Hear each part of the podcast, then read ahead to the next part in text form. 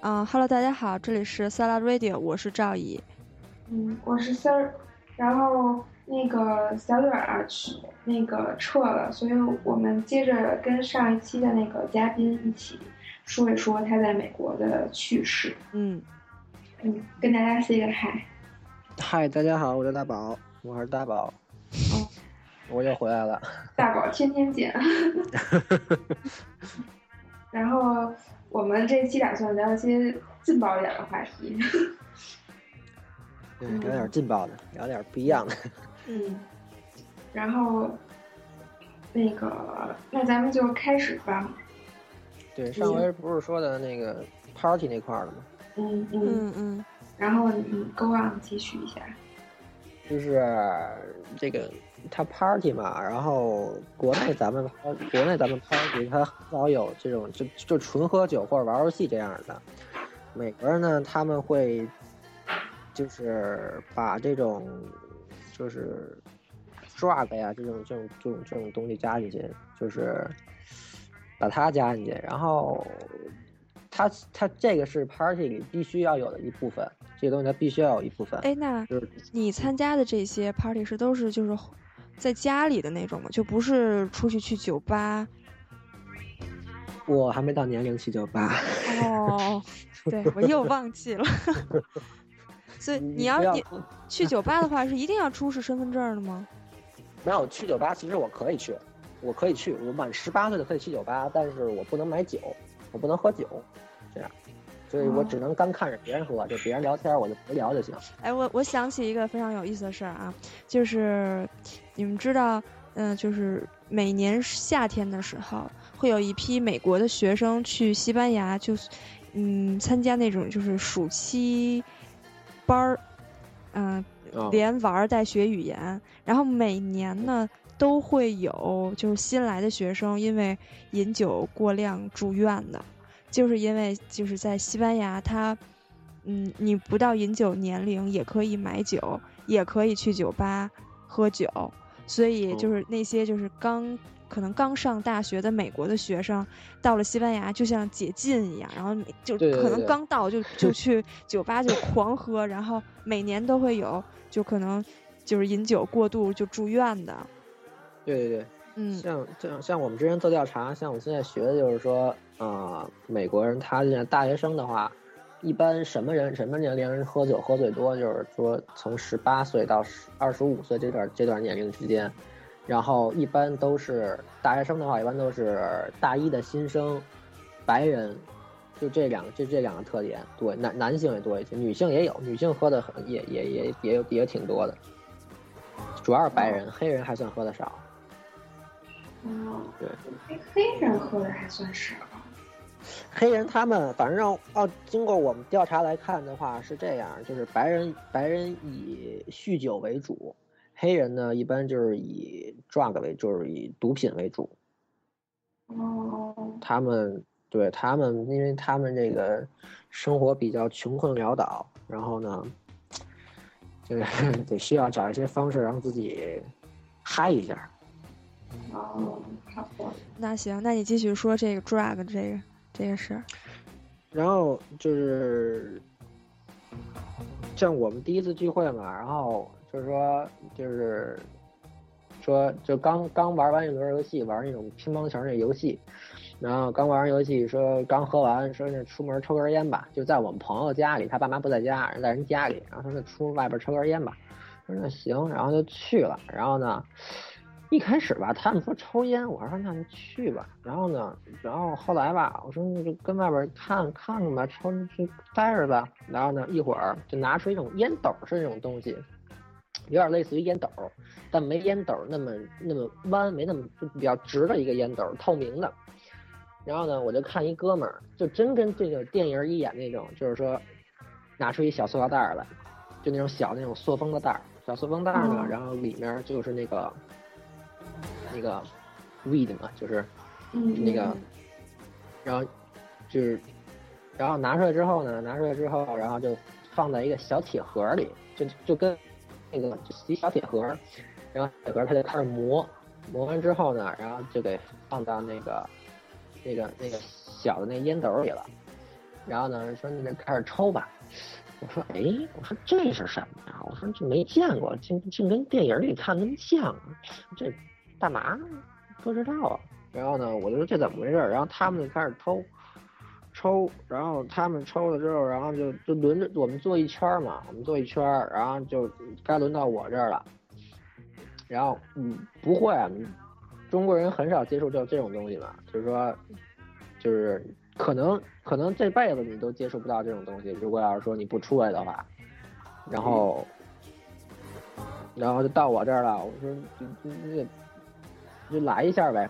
来一下，然后就是那个就是一开始第一口第一口是不会抽，然后呢就等于说没吸没吸入，然后第二口的时候抽抽的时候就比较你知道就是就有点嗨了，就有点，这也不是特别嗨，就是说就是眼睛就眼睛有点发沉的那种感觉，就是特别困，就眼皮有点抬不起来那种感觉。就是，嗯，想睡觉，但是呢，你又睡不着。然后你再再，如果要是有有，如果这时候有一些刺激物，假如说放歌啊，这种刺激物，你立马就能嗨起来。这个合着就是你这是亲身体验了一把，对吗？这个。其实怎么说呢？作为学心理的吧，多少东西都要知道一些，因为这种东西对我们专业也有一定影响。因为假如说你像我专业是学心理的，然后我以后可能比较希望去，就是专攻于就是说这种，对，它这叫像像像那种，就是我们就我学的可能叫 counseling psychology，就什么意思呢？就是那种心理辅导。就是国内可能没有这，但可能你可能在电里、电影里或者电视剧里看到，就是说一圈儿，就假如说这一圈人，这这假如这五六个人，咱们一社区里这五六个人，他们是吸毒的，然后或者说他们是，呃，是那种什么，就是互助会什么的。对对对，就那种东西。然后他们，然后他们坐一圈儿，然后我来向他们，就是他们来把他们说为什么喝酒啊，然后为什么这样啊，然后他们跟我说，我去来帮他们，就是说。分析他们的情况，然后开导他们。我是我是这要奔这个方向去的，就是那个主持人对吧？哎，对对对对对，我就是组织他们，然后让他们说，假如说哎，那个那个杨 Sir 你先说，然后或者说谁谁谁先说，这样。嗯嗯，对，就这种东西。那其实其实也就是一个小小的体验嘛，也不会说就就上瘾了。对，而且而且而且国而且是这样，就是当你就是没体验之前吧。你是不知道，然后后来当你体验之后了吧，其实就是一种体验。但是如果你要是就是在国内的话，你这个东西是是几乎是接触不到的。就假如说那会儿那天我跟我朋友说，我们说，如果你要是卷一根叶子，或者你卷一根东西，然后呢，你去你去就你去社区里，就是跟小区就跟天通苑，就跟就跟天通苑，你敢不拿老老拿天通苑做比喻吗？不是天通苑不是人少吗？对吧？你就拿天通苑，然后呢，你就，那你抽一根，其实别人也闻不到什么，因为你想，你想像我爸妈他们过来的时候，他们今年他们他们去年暑假过来的时候，然后去我朋友家，嗯，然后就说说，哎，说那个，你闻见什么味儿了吗？我说你闻见什么味儿了？一股烧草的味儿。我说那行，那就那个那个就是那个就是。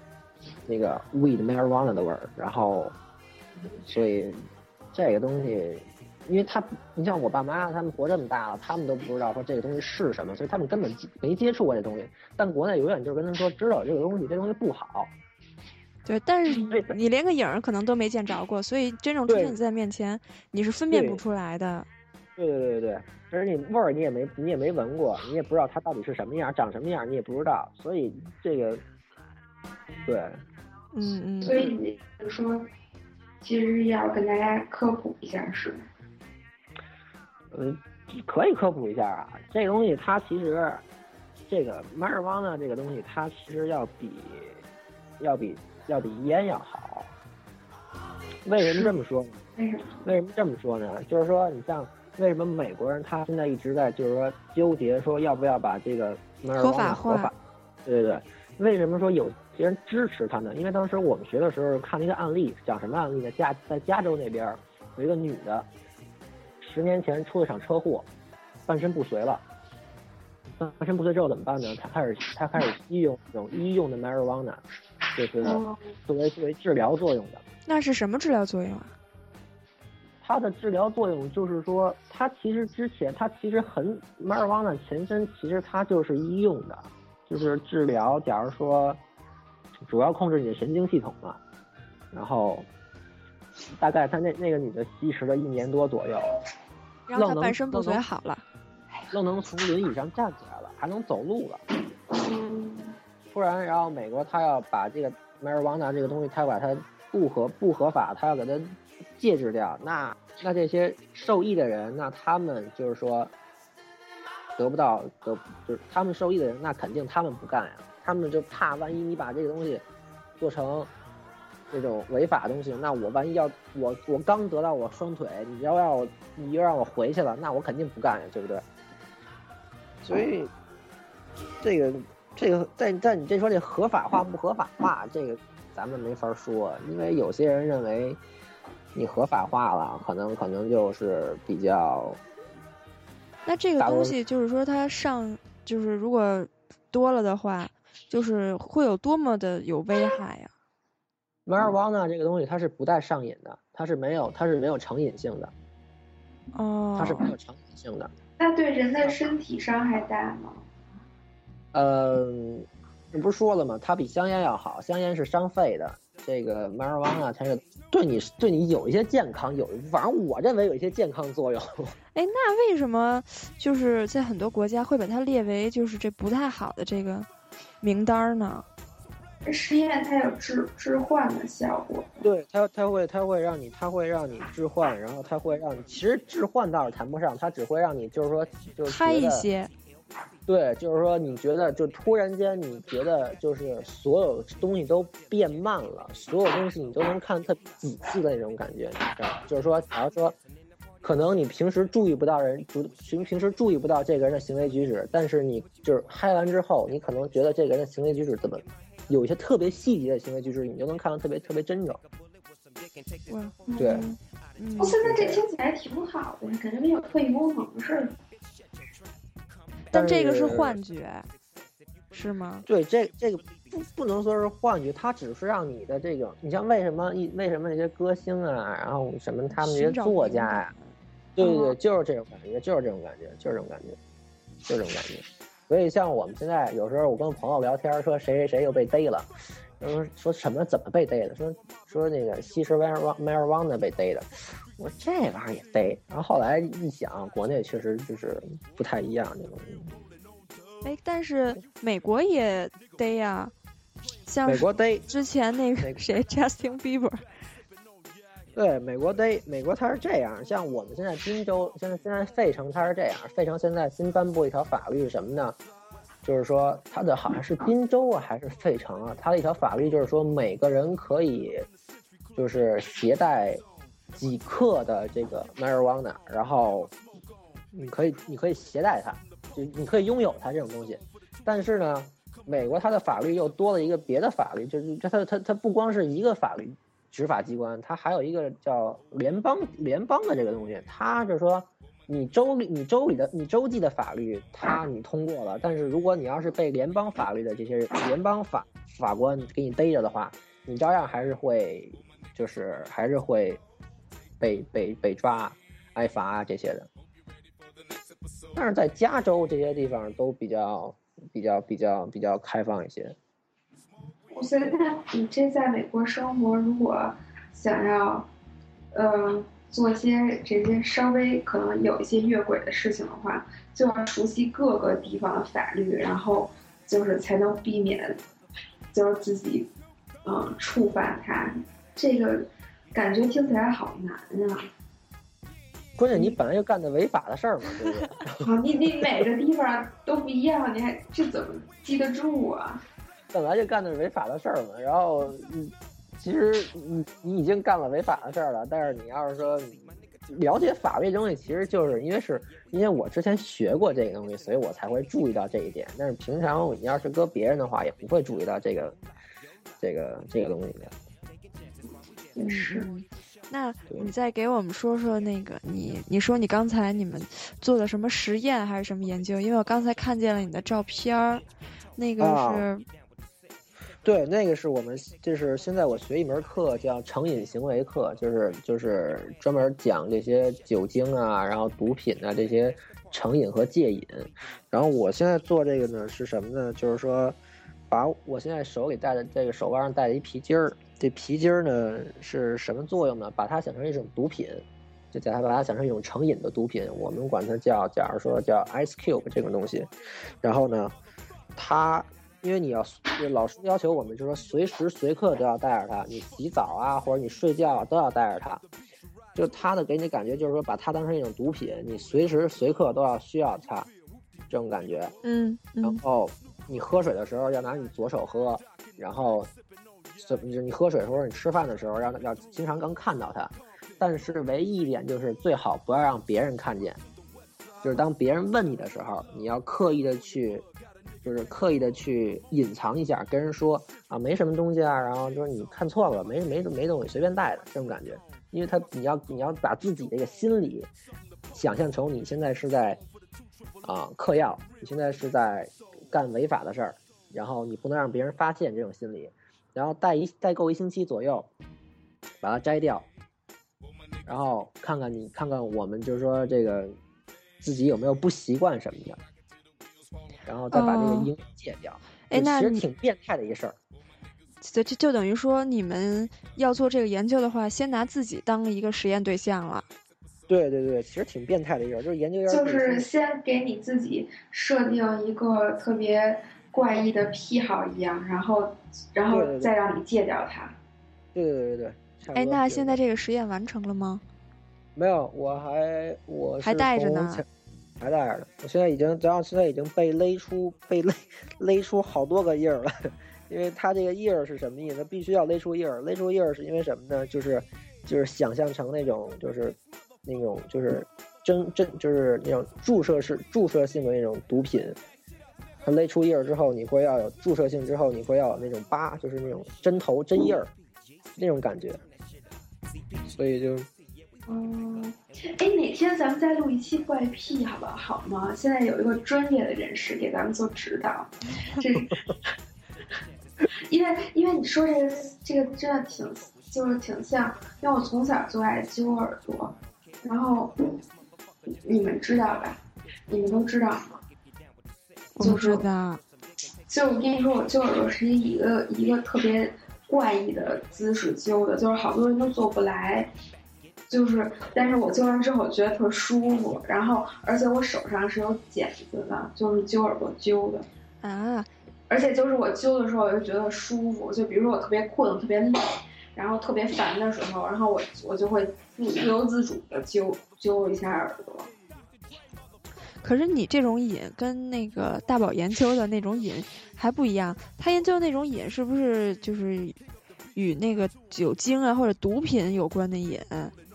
对对对，像他说的那个可能算是异常行为吧，可能算是异常行为里异常行为。像一就是大多数人都有这种行为，就是说，假如你紧张的时候你吃手啊，假如吃手指盖啊这种感觉，或者你。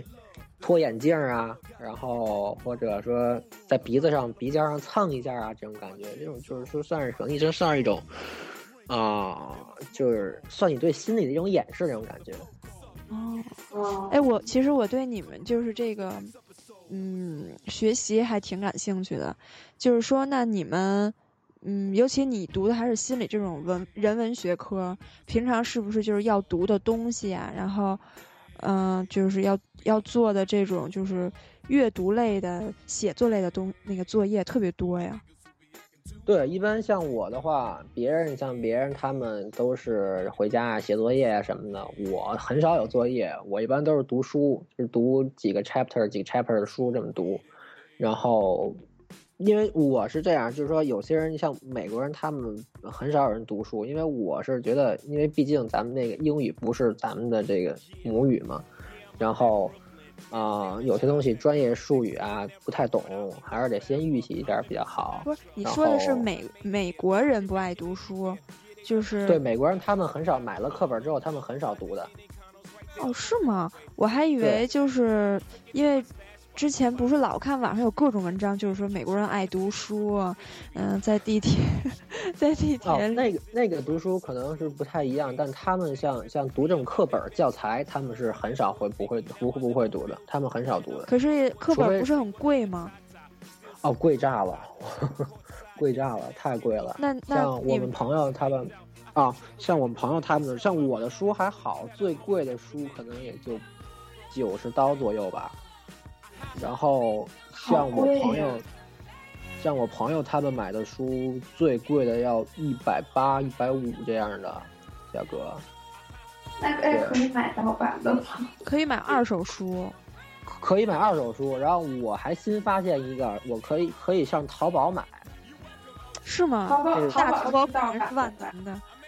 就淘宝就是像我们这儿，假如说卖九十多刀的书，淘淘宝可能才卖十几块人民币这样，非常便宜，那可能是你太的电子书那样的，哦，对对。然后他就是你把把那个书的那个编号告诉，假如说像我们这种书，我们专业的书很少，像淘宝上很少能找着这种直接就有的书，它那个书库里有。像我只能去把我的编号告诉他，然后他我可能多给点钱，也就一百块钱左右，但也比我买书便宜，然后让他去找，这样然。后再扫描完了弄成电子书。对对对对对对对，哦这样哎，这个方法可可真不错。啊，就省一堆钱这个，要不然九十多刀一本书，我，是然后就用一学期，对。嗯嗯，不过二手书还算便宜一些，二手书有的还能还能算便宜，有的书假如说，有的是二手书，才你像像亚马逊上卖，可能才卖几毛钱，还还是还就可能九九毛钱这样的，然后还免运费这样的。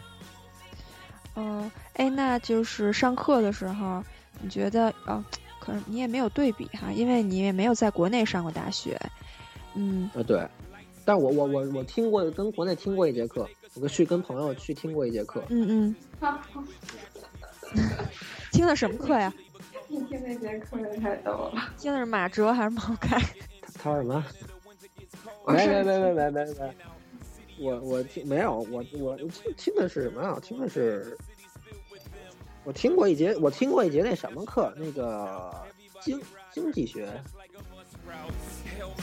好像是经济学，呃我听过一节经济学的课。然后国内他的这个上课状态跟我们这块上课状态截然不一样，就是真的就是就一堆人坐进去之后，然后就开始玩手机的玩手机，吃东西的吃东西，睡觉的睡觉，你说的是国内聊天儿，嗯，对，国内，对啊。嗯嗯，然后聊天儿聊天儿，然后那天那天上课我特别不适应，我说你们不上课吗？我说你们不不听课吗？他说不听课啊，都这样。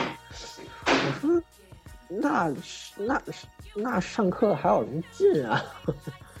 因为我们这边是这样，如果你要是不上课的话，是真的考试你是过不了，听不懂的。然后美国人他也是自己很很很很自觉的就上课，就很自觉这种东西，学习很是自觉的。所以我觉得美国人素质高高不在别的地儿，就高在这个自觉性上了。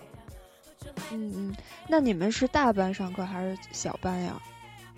呃，最多的时候是五十人一节课，就俩班并一块儿了。然后一般的时候大概是不超过二十人一节课吧，哦，对，不超过二十人一节课。那会不会上课就是是那种还是老师讲你们听，还是就是有很多互动的那种呀？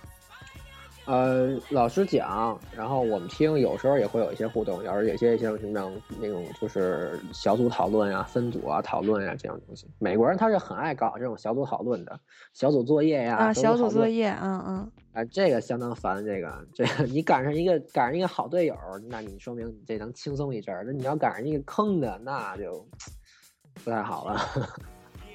有的那种好队友，他一下把这把你的活儿都给揽过去，自个儿一人给你做完了，还能得一特好成绩。有的吧，你且约的约不上，然后还得自个儿齁齁费心的。你可以自己把作业做了交了，不写他的名儿。对对对对对对对，可以可以这么干。可以这么干有时候真的，有时候真是逼急了，真就你就跟就跟老师说，老师说不干，他不干活儿，那没办法，你只能就我只能把我自个儿那部分交上去，那他不干怎么办呀？对对对对，那那样的话，我的成绩也会就是被拉下来嘛。所以 美国人很爱干这种这种小组讨论呀、小组活动啊什么这种。那就是，嗯、学校有没有那种就是针对，呃，就是比如说我在生活上啊、学习上啊、心理上有什么各种问题，都可以去找，比如什么教务处啊之类的这种，就是呃有没有啊？辅导员，像像像像我学的这个专业，就是因为我就比较倾向于当这种人去，就是学校这种、学校这种心理辅导。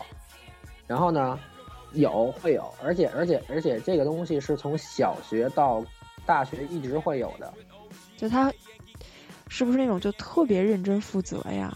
对对对，而且他这个跟这个跟家长的重视程度有关。家长家长他会主动的去跟学校联系，去跟学校说，我孩子现在我觉得他现在状态不好，呃请你们帮我辅导一下，因为国内国外还是很重视这个孩子的心理的，学生的心理的，家长会很担心学生的心理，但家长很少担心说孩子的这个呃你的学习成绩不好不好坏，其实是次要的，主要还是担心他这个孩子心理健康不健康，心理发展怎么样。对，而且美国人他的性格，我之前说了，又是比较直的那种，又很什么事儿都爱表现出来，什么事儿假如伤心啊，或者说不高兴啊，或者高兴啊，都爱表现出来那种，就藏不住事儿。美国人他们对藏不住事儿。嗯嗯，因为我老看那个就是美剧呀、或者是就是好多嗯人写的，可能他在美国上学的时候就是发生了很多事儿，我就觉得好像这个就是这个机构在他们的大学生活里总是就是会有那么一笔，就是在他们比较也不是说困难吧，就是可能需要帮助的时候，就是就是帮助非常大。但我觉得国内真的完全没有这种，对，因为之前我还在想，今年如果我想回国实习的话，我可能是想就是去学校啊，去初中、高中这样的。然后学校现在国内现在会有这种心理咨询室，但是很少会有学生去，对，因为这种东西跟国内其实就是说，这还是跟国情有关系。像美国这种东西，就是说啊、学生他信任你，他信任他知道你的能力，他知道你是干嘛的，他信任你，所以他能全身全就全就全心全意的把我自己的所有背景的事儿啊，还有还有烦心事都告诉你。但是国内是这样，如果要是说一个人跟另一个人想诉苦的话，那他们的前提就是必须要是建立在朋友的基础之上。除非除非是说那种像心理咨询师、心理那样的人，那你就得花高价钱。如果你要是说像找我这样的，那一个一个人想不认识我，那你想跟我找我这样的，然后咱们我帮你辅导，那他肯定这个学生肯定会有一些心理防备，然后其实这就是一个人与人之间信任问题。这个只要把这个信任这个劲儿过去了，那这个我们这个专业还有像你之前说这个心理，就是说学校这块的心理辅导，那会很就是很快就有提高的。就是那个一时半会儿、一天两天的，在国内真的是很难实现。不过其实就是，嗯，比如说丝儿，你也可以想想，就是咱们学校不是一直都有一个心理老师吗？嗯，嗯他确实一直是存在的，但至于呃在哪儿找他，能找他干嘛，我一直不知道。就是一个幽灵般的存在。对对对，对，对就是我，就包括我们大学也是，总是有那个，嗯，会有什么心理讲座呀，然后就是，呃，可能还会要求你必须，比如说在指定的时间去校园网做什么心理测试。就我上个学期有一段时间就是还比较忙，我做完那个心理测试，就是说建议你去找心理咨询师咨询一下，就是说我我可能有什么抑郁症、狂躁症倾向之类的。然后，因为可能就他那最后一道题，问的是你觉得你脑子有病吗？然后我选的是那个中间儿的那个答案，要特别严重，就是最轻到最重是一二三四五，我我填的不是好，应该是三或者四，然后最后就是说就是建议你去找心理咨询师咨询一下。后来我就看那个，就是我们学校那个校园网有一个嗯就是就是心理的那个网站，就是他会告诉你，你要是想去找那个。咨询的话，你应该怎么去？就是没有说这个心理咨询师在哪儿，真的没有，我都找遍了。对，国内这东西，你真的想找来的？我真的想找来的，就是说，我是觉得咱们，你有现成的，找代就对我回国我你回那个什么你可以拿我当那个试验对象，没事儿。我觉得他这个压力真的特别严重，你这样你需要好好给他疏解。我就是觉得，就是可能现在国内这个东西它确实是存在的，但是它真的是一个幽灵般的存在。就是我具体应该怎么去找到它，应该怎么，就是通过什么样的方式，怎样，就得到这个帮助，是就是非常不明确的。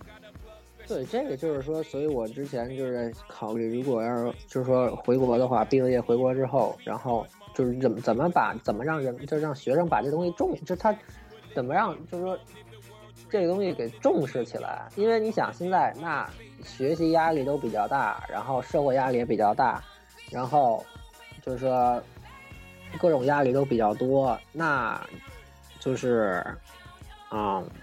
他需要一个人去去帮帮助帮助他们去分析这种现帮分析的现在社会情况啊，这种东西，但是人跟这个人跟人之间，他又缺少这种信任关系。如果要是说，如果要是说，假如说像咱俩这种关系，说是说你有问题你找我，但是如果要是作为从从专业角度出发的话，我不会接受你这样的病人的，因为咱们就是说咱们认识，咱们对，咱们有一个第二重关系了，我会把你转交给另一个辅导人员，他会给你来辅导。但是国内现在就就就就说白了，就是缺少这种信任关系，就是缺少这个人与人之间的信任关系。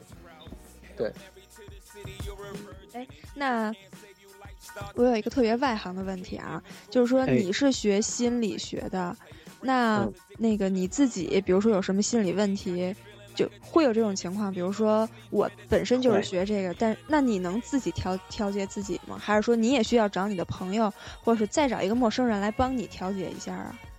我也得需要跟朋友说，我也需要跟朋友说。但是你不是说就是如果是朋友的话，嗯，我可就会有第二重关系了吗？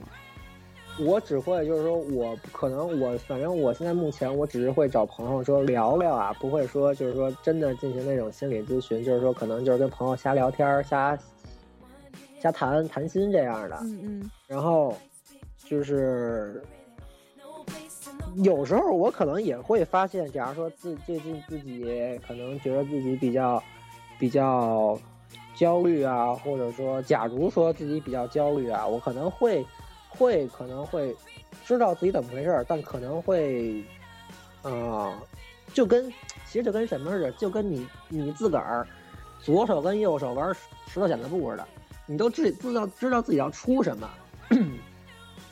所以你肯定能能让那边赢。假如说你知道左手要出石头，右手要出布，就跟我就跟我现在状态，假如说我知道我现在是这个比较焦虑，然后啊、我又知道自己的治治疗方法，但是就是治疗不了，嗯嗯，能明白就。这种感，就这种嗯感觉。所以就是，虽然你可以给别人治病，但是你却不能给自己治。那你不是？那你学的那些理论，可不可以帮你调节一下？就是你心里都明白，就是不行。就是对对，就这种感觉。哦 反正我现在是这种感觉，就是说，有些时候行为举止我都知道，但假如我只要做完什么事儿之后，我知道这行为举止是什么样，但是我还是会做这行为，还是还是做还是把这行为做出来了。但就是感觉其实好多人都 这样，比如说我知道我这话说出来肯定特伤人，但我还是特想说，就是忍不住的就说出来了。其实这个如果要是按照我们来说的话，它是一种潜意识的话，它是一种潜意识的行为，就跟什么似的。你说刚才你刚才说，你说我知道这话不好听，但是我还是说出来了。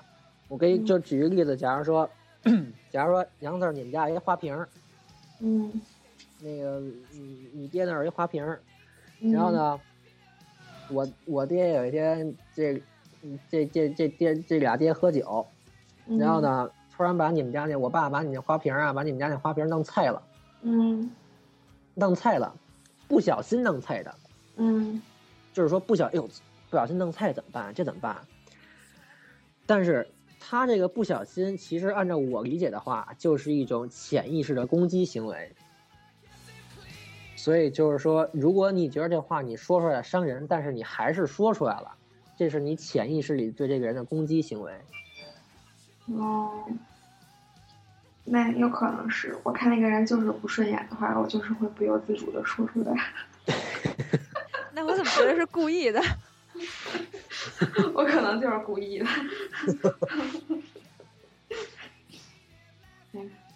行，为什么为什么咱们这期的开头明明是说一些劲爆的，最后变成学术讨论？这个转变实在是有点劲爆的大。不是已经说过了吗？嗯，呃，嗯，劲爆的不能多说，还有什么劲爆的呀？还有什么劲爆的？你你知道他现在各种年龄不够那是个啊劲爆的，他都没有尝试过呢，没准得得再过两年。其实我觉得你年龄够了，你也适应那儿的环境了，再去体验劲爆的，才能更加深入的体验。其实其实劲爆这些东西吧，就是说，我觉得我反正我觉得我来这两年，我把该体验的都体验过了。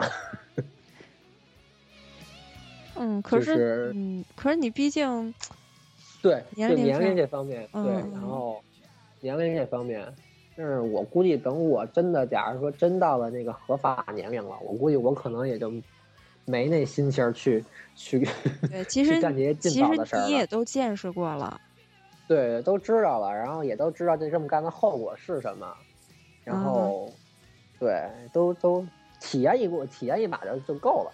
嗯嗯。哎，那我突然又想到一个问题，就是啊你觉得就是美国的女孩儿怎么样啊？嗯，给我第一印象就是扎的慌，嗯毛多，那个体那个汗毛比较重，汗毛汗毛比较重。这怎么回事呢？就是我之前有一朋友，然后呢跟那女孩儿我们俩去看电影，夏天，然后吧，我觉得突然怎么觉得胳膊那么刺痒呢？胳膊那么痒痒的慌，然后我刻意往这边就就就躲了一下，然后一会儿呢，我就不由自主又又搭到那中间那那那个扶手这块儿了，然后又觉得扎得慌，然后后来吧，我就我就一看，我那就出来之后嘛，从电影院出来之后，然后坐车里，我不小心看了一眼，哇塞，是不是也找着为也不只是汗毛，可能还有就是各种疙瘩啊什么的，就是白人嘛，呃太白了，雀斑，雀斑，雀斑，雀斑确实是个问题。白人雀斑有时候雀斑满脸满脸都是雀斑，雀斑。你你瞅瞅，你关注这个点都好奇怪，你真是个怪人。然后，所以才学那种心理学，还要折磨自己，才可以就是学的学科。不是，那总得有人学这种东西，对不对？就是我要自愿当一个牺牲者，总得有人学这种东西。嗯，不是，美国女孩还有一种感觉，就是她们比较比较怎么说啊？身材比较魁梧，你这个形说的容，太委婉了。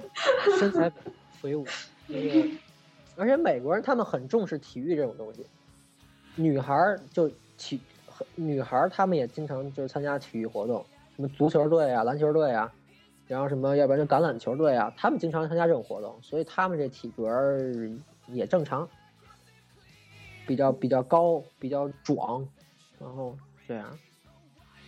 别的性格方面也比较，性格方面都比较都比较好，就对你都慈眉善目的，没事冲你笑一下啊，这样。是不是都比较 open？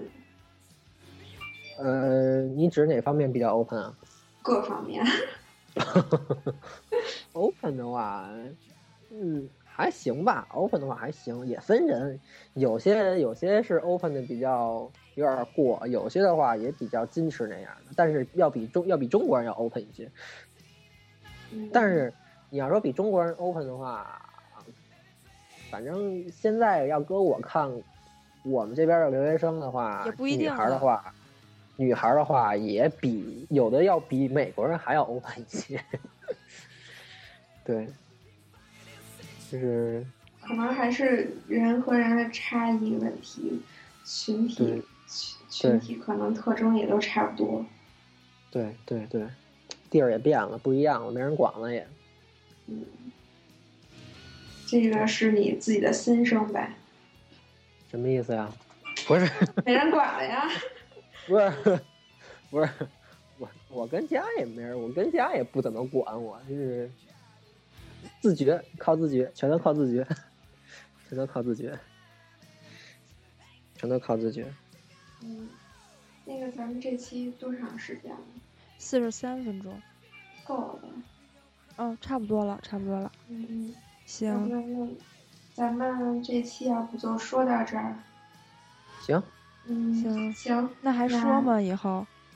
嗯，就是关于美国这个话题吗？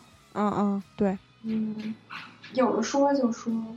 行行。没得说就不说了。那会不会结束的有点太突然了？是吗？那那那再聊两块钱的。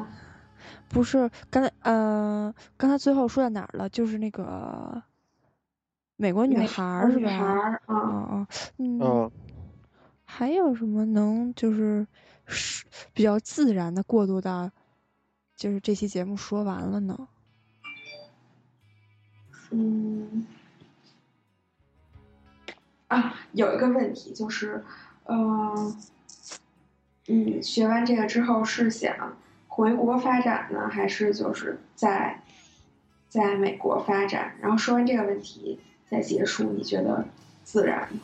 行啊，行行行，嗯，那那就那就问问问最后一个问题，嗯嗯，就是那你学了这个专业之后，你目前是就是想留在美国发展，还是回国发展呢？